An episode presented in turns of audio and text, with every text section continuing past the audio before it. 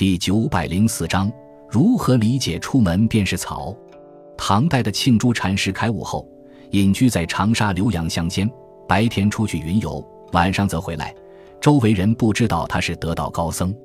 一次，当地一个僧人从洞山禅师出来，庆珠问：“洞山禅师给你做了什么？开示没有？”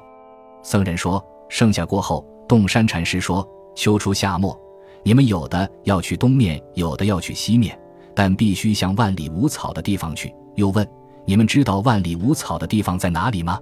庆珠禅师问道：“有人回答吗？”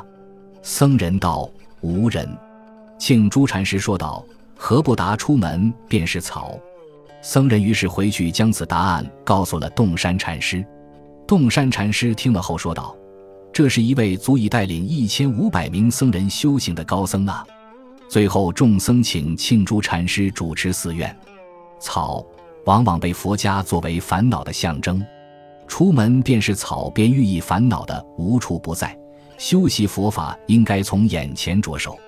此公案载于禅宗史书《五灯会元》卷五。